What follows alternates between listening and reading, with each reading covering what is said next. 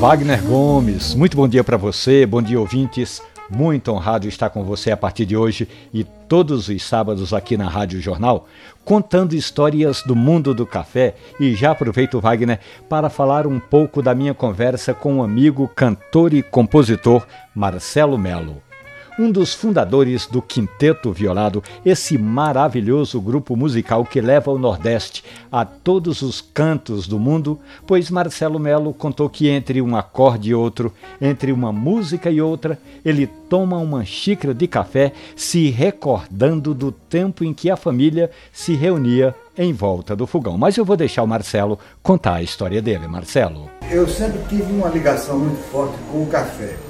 Quando era menino, minha mãe fazia sempre o café coado no pano, aquele, no forno de lenha.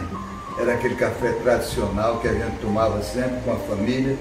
Romualdo, eu queria que você respondesse aí para o pessoal que deve estar curioso, enquanto a gente toma, degusta esse café aqui, você podia explicar para eles qual é a região do Nordeste onde tem o café mais saboroso? Em Pernambuco, nós temos duas regiões produtoras de cafés de qualidade. No Agreste, na cidade de Taquaritinga do Norte, aliás, onde encontramos as mais antigas plantações de cafés do Brasil. E ali em Triunfo, no sertão do Pajeú, onde produtores da região da Serra da Baixa Verde estão com grãos selecionados e um café maravilhoso. Mas também encontramos bons cafés no sertão da Bahia e você conhece muito bem, Wagner Gomes, o café da Chapada Diamantina.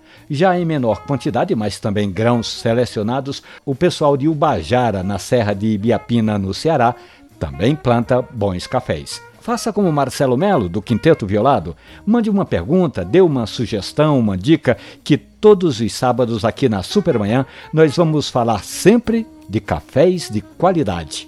E essa história e outras tantas do mundo do café especial você encontra ali na página da radiojornal.com.br e no aplicativo de podcast da sua preferência. Café e Conversa. Um abraço, bom café, bom programa Wagner Gomes.